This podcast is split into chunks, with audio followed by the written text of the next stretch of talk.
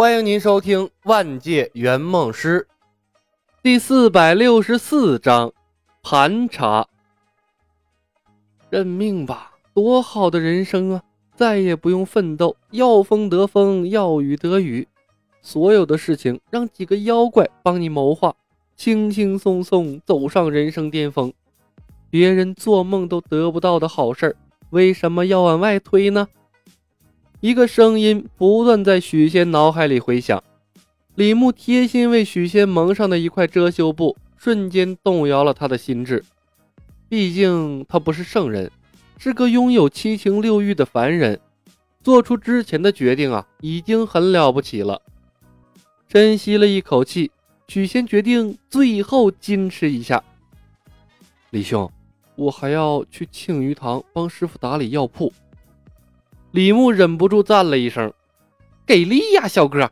就是要你这磨叽劲儿。”李牧没说话，小青爆发了：“许仙，婆婆妈妈的，还是不是个男人？我们这么多人要帮你成为一个顶天立地的男子汉，你竟然还推三阻四的，还能不能有点魄力了？”小青，白素贞嗔怪的瞪了小青一眼：“别这样说，恩公，本来就是嘛。”小青不满的道。姐姐，我们说的那么清楚，什么都愿意帮他，可你看看他，还想着给人回去当学徒，一点志气都没有。许仙被呛了个大红脸，唯唯诺诺的说不出话来。汉文，小青刀子嘴豆腐心，别把他的话放在心上。不过他说的也对，年轻人当活出年轻人的洒脱，不要被世俗的条条框框绊住了脚步才是啊。李牧拦住了许仙的肩膀，给他解围。我们常年修行，对世俗的门道不是很清楚，购宅、采买物品还需要汉文从旁协助。李兄，我随你们去就是。许仙看了眼欲语还休的白素贞，挺直了胸膛，忽然下定了决心。小青的话点醒了他，再矜持下去，怕是连白素贞都瞧不起他了。即便不能和心爱的仙子同床共枕，和他一起共事，也是一件幸事啊！李兄，衙门对忙，衙门对房屋买卖的管控非常严格，所有宅院的买卖最终都要经过经界所。如果衙门里没人，一般人还真不好买到手。在一干妖怪面前，许仙炫耀他仅有的社会关系。你们没有户籍。行走世间的确不太方便，改天我找姐夫帮你们把户籍申办下来，也能让你们有个正规的身份。多谢汉文，李牧笑道。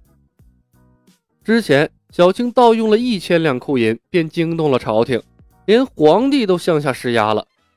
如今数额加大到了五千两，如果再惊动高层，钱塘知县的帽子都不一定能保住。这个时候。李公甫哪还有什么心思帮他弄什么户籍呀？再说了，户籍对他们来说又没什么用。白素贞的障眼法足以搞定一切了。许仙又问：“不知道李兄打算买一套多大的宅院？”当然是越大越好，不然怎么能凸显恩公的身份呢？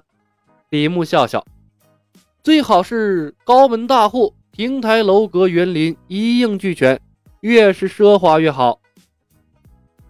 许仙吓了一跳，李兄，拥有这样的宅院的人非富即贵，怕是没什么人愿意交易吧？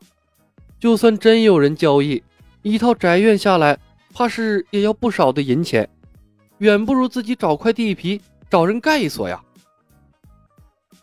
大概要多少钱呢？李牧问。我也不知行情，但听姐夫说过，杭州知府的府邸造价花费了两万贯，钱塘比不上杭州。若按照李兄的购置标准，怕是也要一万贯吧？许仙想了想，回道：“一万贯等于多少两银子？”李牧皱了下眉头，问道：“两贯大概折合一两银子吧？”许仙奇怪的看了眼李小白。终于确定他们是妖怪了，哪有常人连物价都不清楚的？就是说，他们的五千两只够买一套房子，感情宋代的房价泡沫就这么高了。李牧看向了白素贞，突然觉得小青的钱啊还是偷少了，这五千两根本耍不起威风来呀！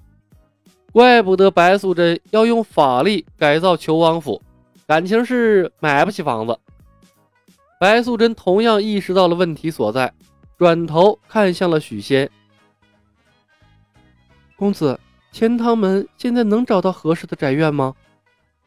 虽然在和李小白说话，但许仙的关注点一直在白素贞身上。闻听白素贞说话，立刻丢开了李小白。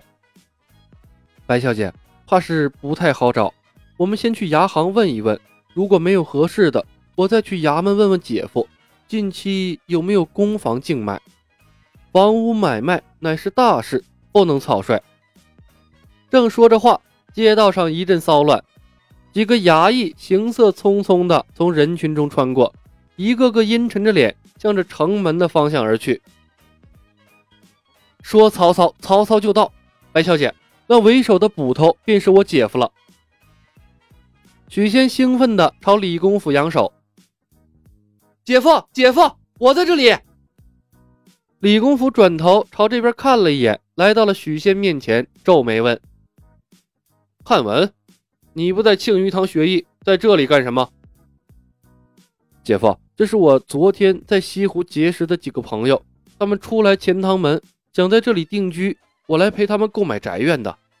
许仙道：“我正准备带他们去衙门找姐夫，问问最近有没有公房竞买呢。”朋友，李公甫狐疑的看向了李牧等人，当他看到白素贞。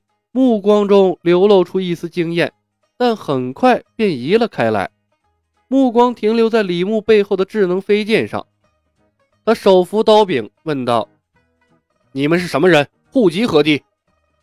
许仙脸色一变，拦在了李公甫面前：“姐夫，你这是干什么？他们都是我朋友，哪有一见面必盘问人家户籍的？”汉文，若是以前也就罢了。说不定我还会摆宴款待你的朋友，但今天情况特殊，必须盘问清楚他们的来历。李公甫皱眉道：“汉文，不要为难姐夫了，他公职在身，问清楚是应该的。他也是为了你好啊。”李小白拍了拍许仙的肩膀，笑道：“可是你们……”许仙还要说话，却看到李牧对他摇了摇头，便主动退到了一边。李捕头，昨日便听汉文说，他姐夫为人公正，尽职尽责。今日一见，果然名不虚传。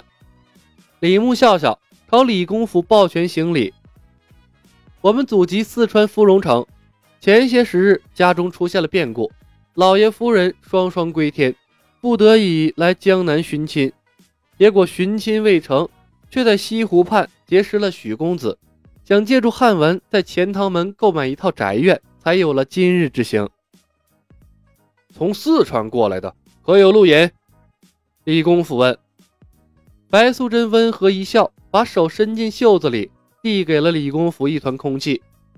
李公甫像是真拿着一张纸一般，翻来覆去查验了一番，又把空气递回给了白素贞。嗯，路引没错。